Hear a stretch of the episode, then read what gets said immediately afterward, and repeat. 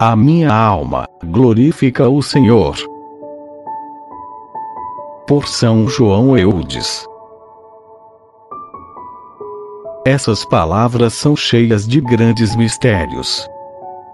Consideremos-las atentamente, e com espírito de humildade, respeito e piedade, para que nos animemos a glorificar a Deus, com a bem-aventurada Virgem, pelas grandes e maravilhosas coisas que operou nela, por ela, para ela, e também para nós. A minha alma glorifica o Senhor Observai que a bem-aventurada Virgem não diz, eu glorifico, mas sim, a minha alma glorifica o Senhor, para demonstrar que ela o glorifica do mais íntimo do seu coração, e em toda a extensão de suas potências interiores. Não o glorifica somente com os lábios e a língua, mas emprega todas as faculdades de sua alma o entendimento, a memória, a vontade, e todas as potências das partes superior e inferior de sua alma. E não o glorifica somente em seu nome particular, nem para satisfazer as infinitas obrigações que tem de fazê-lo, por causa dos inconcebíveis favores que recebeu de sua divina bondade mas glorifica o Senhor em nome de todas as criaturas, e por todas as graças que ele concedeu a todos os homens, fazendo-se homem para deificá-los, e para salvar a todos, se quiserem corresponder aos desígnios do inconcebível amor que tem por eles. A minha alma glorifica o Senhor. Qual é esta alma que a bem-aventurada Virgem chama de sua alma? Respondo, em primeiro lugar, que essa alma da bem-aventurada Virgem é o seu Filho Jesus, que é a alma de sua alma. Em segundo lugar, respondo que essas palavras, minha alma, compreendem primeiro, a alma própria e natural que anima o corpo da Sagrada Virgem. Segundo, a alma do divino menino que ela traz no seio, alma unida tão estreitamente à sua, que ambas formam, de certo modo, uma só alma, pois a criança que se acha em suas entranhas maternais, é um só com a sua mãe.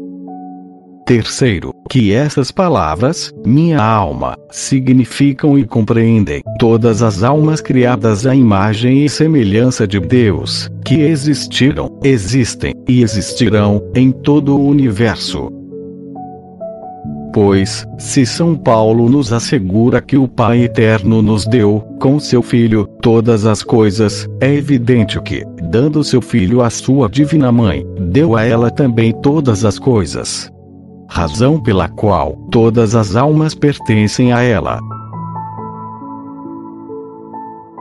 A Virgem não ignora, e conhece também perfeitamente a sua obrigação de utilizar tudo quanto Deus lhe deu para honrá-lo e glorificá-lo.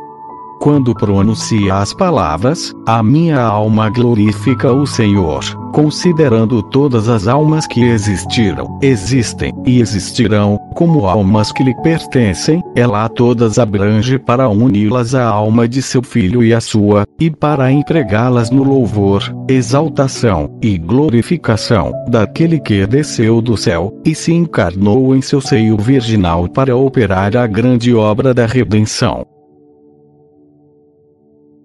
A minha alma glorifica o Senhor. Qual é este Senhor? É o Senhor dos Senhores, é o Senhor soberano e universal do céu e da terra. Este Senhor é o Pai eterno, este Senhor é o Filho, este Senhor é o Espírito Santo. Três pessoas divinas que são um só Deus e Senhor, e que têm uma só e mesma essência, poder, sabedoria, bondade e majestade.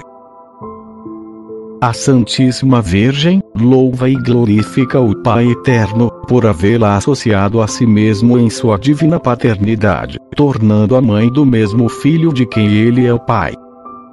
Ela glorifica o Filho de Deus, por ter sido de sua vontade escolhê-la por mãe, e ser o seu verdadeiro filho. Glorifica o Espírito Santo, por ter querido realizar nela a maior de suas obras, isto é, o mistério adorável da encarnação. Ela glorifica o Pai, o Filho e o Espírito Santo, pelas infinitas graças que fizeram, e tem o desígnio de ainda fazer, a todo o gênero humano.